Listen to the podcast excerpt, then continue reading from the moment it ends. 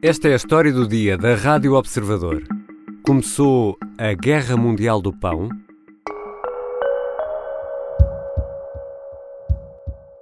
e tutto il mondo l'aumento del costo del grano e quindi del pane che sta aumentando allo stesso modo in tutto il mondo, ma in alcune parti del mondo non se lo possono permettere. La guerra mondiale del pane è già in corso. A Guerra Mundial do Pão já está em curso.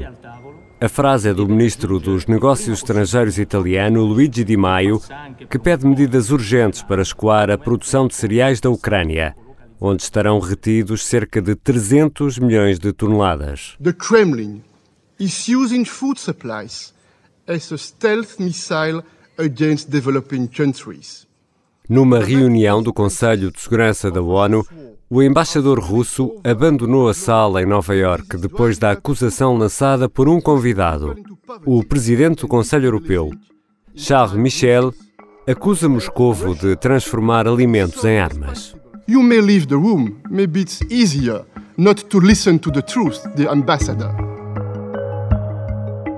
O preço dos cereais não para de subir e vai ter consequências não só no que pagamos pelo pão, por exemplo, como poderá conduzir à escassez de produtos em países com menos capacidade para comprar mais caro e noutros mercados. Antes da guerra, uma tonelada de trigo custava cerca de 280 euros. Hoje está nos 430 e em setembro deverá rondar os 390 euros. A história dos povos é também moldada pelos alimentos, pela abundância e riqueza e pela fome e crises financeiras. O ministro italiano estará certo? Já começou a Guerra Mundial do Pão? Hoje vou conversar com o professor universitário e historiador José Eduardo Franco. Bem-vindo, Sr. Professor José Eduardo Franco. Olá, Ricardo. A alimentação ou a fome eh, tem sido arma de guerra desde tempos eh, imemoriais? Sem dúvida. A guerra sempre se fez por território ou também por controle de fontes de riqueza e, entre elas, eh, fontes de alimentação, redes de comércio, campos agrícolas, eh, etc. E basta recordar, olhando um pouco para a história, a própria expansão portuguesa, a conquista de Ceuta em 1415, depois a própria expansão, as viagens militares portuguesas até à Índia, visavam precisamente controlar uh, e ter acesso a rotas de comércio uh, de alimentos, de produtos agrícolas, produtos alimentares. Em Ceuta, uma rota de cereais, no Oriente, a rota do, uh, dos produtos da chamada Rota da Pimenta, etc. E, portanto, todos, muitas guerras se fizeram, naturalmente, também no contexto de necessidade de obtenção ou de chegar a fontes de alimento. E na história mais, mais recente, e, e, e temos recordado isso, temos um episódio negro da história da, da humanidade que envolve tanto a Rússia como a, a Ucrânia. O que é que foi, professor, o Holodomor? Esse episódio terrível e por vezes pouco conhecido dos anos 30, foi entre 32 e 33, 34. Uh, Holodomor significa matar pela fome, a morte pela fome, uh, que deu origem precisamente a um genocídio, uma tentativa de genocídio do povo ucraniano, uh, que matou certamente, de acordo com as várias estudos estatísticos, mas até que o próprio genocídio perpetrado uh, pelo, pelos nazistas, comandados por Hitler, contra o povo judeu. E foi realmente uma forma de matar absolutamente cruel. Foi um castigo de Stalin. Foi uma espécie, exato, castigo, castigo ao povo ucraniano. Uh, num, sabendo que a Ucrânia é considerada um celeiro, o celeiro da Europa, que, portanto, ainda hoje é fonte de, de produção agrícola extraordinária e de, de, exportação para, para muitos países. E nesta altura podem estar cerca de 300 milhões de toneladas de cereais retidos nos portos ucranianos. É, é uma, uma das primeiras consequências é o aumento de preços que estamos a assistir eh, nos eh, cereais, mas eh, para outros países, sobretudo para aqueles em vias de desenvolvimento ou mais pobres, aqui, além do problema do preço, há o problema da escassez de produto, professor. Exatamente. E, não, e, e, é fácil fazer o paralelo realmente com o, que, com o que aconteceu nos anos 30, com o Odomor, com a morte pela fome. Como é que é possível uh, estar, a, estar a usar precisamente esse impedimento uh, da distribuição e do comércio uh, das reservas alimentares precisamente como arma de guerra e, portanto, faz lembrar realmente esse. Parece que não aprendemos com a história, a história repete-se e, e volta-se a usar o, o, impedimento do acesso tanto aos celeiros, aos armazéns e a sua circulação normal, uh, do ponto de vista também comercial, como arma de guerra, levando não só uh, a situações de fome e de morte entre os próprios ucranianos, mas também àqueles a, que, outros povos para onde esses cereais estariam destinados no quadro das redes comerciais normais. Portanto, uh, realmente isso é um dos aspectos mais cruéis, mais perversos da guerra, que é não só matar com as armas, mas matar pela fome e através do uso da manipulação, da forma como se pode aceder ou não às fontes de alimentação. E há aqui também uh, algo que nos parece saído da Idade Média ou de, ou de outros uh, séculos, que é a questão dos saques. As zonas conquistadas são saqueadas, o, o, os cereais são incluídos nesses, nesses saques. Segundo algumas estimativas, a Rússia já terá saqueado 500 mil toneladas eh, de cereais e entre 13 a 18 milhões de euros em maquinaria agrícola. Parece mesmo que estamos eh, a falar eh, de outro século. Não é preciso ir à Idade Média, basta recordar temos mais recentes, sempre que houve guerras, houve situações de saques e de procura de, eh, de tomada de, de, dos, das reservas alimentares. Até recordo aqui uma história curiosa, que agora me lembrei por causa dos saques. Alguns dessas, dessas, dessa procura de evitar o saque que é próprio dos, uh, da circulação de tropas em situação de guerra, que foi que é o caso uh, do vinho dos mortos de boticas. Em, uh, portanto, existe agora uma marca de vinho muito famosa que é o vinho dos mortos. E que resultou esse, esse vinho dos mortos? A dada altura, quando em boticas, lá no norte do país, quando as, as tropas napoleónicas estavam a chegar em setembro, depois da colheita eh, e, e, da produção do vinho, eh, o povo de Boticas percebeu que os, os soldados de Napoleão iam também saquear o próprio vinho. Então decidiram, à pressa, esconder em garrafas o vinho debaixo da terra, enterraram debaixo da terra.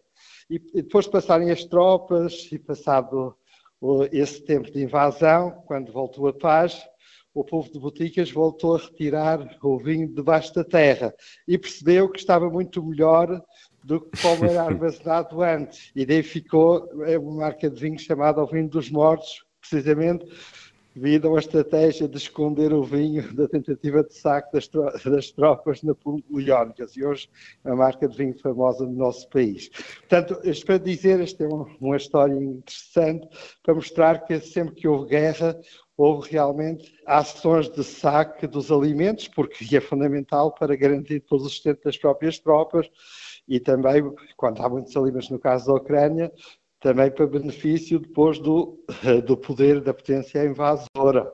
Проблем с вывозом зерна с Украины не существует. E Vladimir Putin disse há uns dias que eh, não há qualquer problema em exportar eh, cereais eh, da Ucrânia. Moscovo acusa a Ucrânia de ter minado os portos, isto depois de Kiev ter dito exatamente o mesmo sobre uh, Moscovo. Também nos últimos dias, o líder da União Africana, que é o presidente do Senegal, esteve em Moscovo para garantir uh, alguns uh, cereais. Que no, no país, même s'ils sont éloignés du théâtre, sont des victimes, des victimes de, de crise au plan économique. Os Estados compradores, nomeadamente os africanos, são confrontados com um dilema. Se não compram cereais que sabem que foram roubados à Ucrânia, como é que alimentam o povo? A questão, eh, as guerras colocam sempre dilemas éticos extraordinários, este é um deles. Mas recordemos também que aqui eh, sempre aconteceu com maior ou maior intensidade e frequência ou capacidade, a chamada guerra paralela que sempre fez ao longo da história, e especialmente nos últimos séculos, a chamada guerra paralela ao próprio, ao próprio exercício da guerra que é a guerra da informação e da contra-informação. A verdade é sempre uma das primeiras vítimas das guerras, não é? A primeira vítima da guerra é a própria verdade. Estamos perante este cenário. De qualquer maneira, o mais importante é garantir que se mata a fome, porque mais do que uh, há o dilema ético, mas já entre a Ucrânia e a Rússia já está a acontecer uma mortandade incrível devido a esta guerra, agora sacrificar ainda outros povos que secundariamente vão ser objeto também das consequências da guerra, como os povos mais pobres que tinham, tinham ter acesso a estes, os países pobres tinham ter acesso a estes cereais e assim não têm, acho que mais vale, apesar de tudo, garantir o menor efeito secundário da, da própria guerra e garantir que a fome seja, seja satisfeita a quem a tem. Um diretor executivo da FAO diz que estamos já numa situação crítica, até diz eh, que esta é a tempestade perfeita entre as tempestades eh, perfeitas. Aquilo que, que nos ensina a história é que este tipo de, de, crise eh, alimentar também pode desencadear mudanças profundas em alguns países ou até mesmo em regiões Poderemos estar aqui perante um momento desses? Sem dúvida. Quando há uma guerra, uma guerra uma grande escala, esta, apesar de tudo, neste momento ainda está numa escala minimamente controlada, mas os efeitos secundários, os efeitos transversais, os efeitos eh, paralelos já estão a ser sentidos. E, portanto, isto pode, pode levar a alterações tanto a nível das rotas de mercados tradicionais, na forma de pensar e organizar economicamente o mundo, as formas de, de, de fornecimento de energia e de alimentos e também o próprio equilíbrio geoestratégico das relações de poder. Eh, dado que está envolvida aqui uma grande potência, uma potência histórica, que é a Rússia, e pode realmente, esta guerra pode suscitar alterações significativas no xadrez mundial. Veremos se a Rússia para por aqui, se não há o perigo da guerra escalar, esperemos que não, porque se a guerra escalar para além da Ucrânia, todos poderíamos ser afetados e, portanto, temos de estar preparados também para esse cenário. No caso da Ucrânia, eh, a NATO poderia dar proteção aos eh, navios de cereais eh, no Mar Negro, mas isso seria, em sua opinião, Sr. Professor, visto como uma entrada ativa da NATO na guerra? Sim. Aí está, entramos aqui noutro campo, que é a guerra das interpretações. Também é uma forma de guerra, e do ponto de vista diplomático, também a arte da guerra também passa por aí. E claro, a Rússia poderá interpretar isso como achar melhor, também de acordo com a sua capacidade depois de querer entrar ou não numa guerra com a NATO.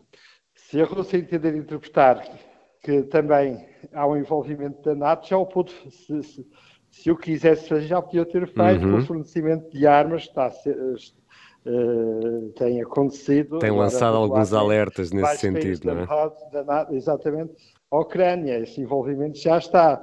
Proteger os navios é mais, é, é mais uma intervenção de proteção, sempre de defesa, ainda não de ataque, mas pode ser entendido como um envolvimento. E, portanto, eh, mais uma vez, a guerra das interpretações já entrará no domínio diplomático e na avaliação, do lado da Rússia, do interesse que terá em escalar a guerra para além da Ucrânia. Agora tem todo o sentido, eh, em meu entender, tentar garantir a proteção de navios comerciais que transportam alimentos. Também no, no contexto destas guerras, houve essa, essa preocupação na Primeira e na Segunda Guerra, quantos comboios de navios não foram protegidos até por navios de guerra para evitar ataques, portanto, transportavam uh, produtos de primeira necessidade no, no Atlântico e no, no Pacífico, no Índico, mas provavelmente no Atlântico. Isso sabemos disso pela história. Agora, se isso for interpretado como um envolvimento maior na guerra, vai depender precisamente uh, do interesse em que essa interpretação seja orientada numa linha, num sentido ou no outro. No início deste episódio, ouvimos o ministro italiano dos Negócios Estrangeiros, eh, Luigi Di Maio, dizer que a guerra do pão já está em curso, a guerra mundial do pão. O professor José Eduardo Franco entende que já começou esta guerra mundial do pão?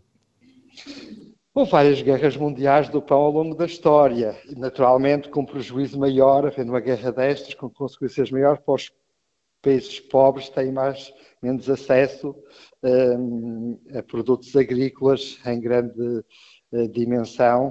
E, portanto, agora, esta, esta é uma guerra, a guerra do pão, a guerra dos alimentos, sempre foi recorrente ao longo da história, sempre houve grandes guerras, uh, guerras de, dimensão, onde o acesso às armas tem que ser complementado também com a garantia do acesso à nutrição suficiente. E, portanto, neste momento, isso também está em causa, precisamente devido a esta guerra pôr em causa e coartar uh, o funcionamento normal das redes de produção e de circulação de alimentos fundamentais para muitos povos que tinham acesso por via, via Ucrânia ou via os corredores, onde a Ucrânia era um, um, um produtor fundamental neste contexto. Muito obrigado, Sr. Professor José Eduardo Franco. Nada, com muito gosto.